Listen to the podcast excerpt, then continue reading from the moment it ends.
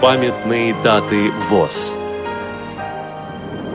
1 февраля. 95 лет со дня рождения Ивана Адамовича Ешкевича, украинского баяниста, композитора, педагога, профессора.